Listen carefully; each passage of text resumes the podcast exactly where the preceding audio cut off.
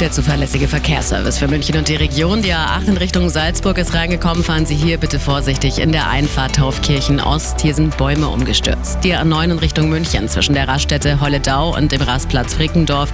Gegenstände auf der Fahrbahn. Dadurch ist der rechte Fahrstreifen aktuell blockiert.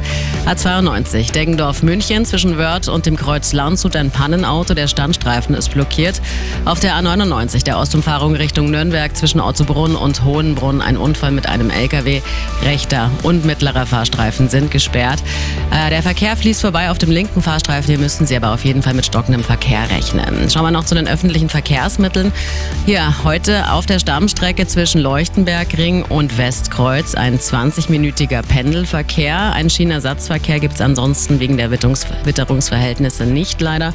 Ja, und beachten Sie auch, dass es bei der U-Bahn massive Beeinträchtigungen gibt. Busse und Tram werden auch heute vollständig entfallen. Gute Fahrt wünsche ich Ihnen. Der Verkehr, präsentiert von Real Eyes, dem Augenlaserzentrum in München.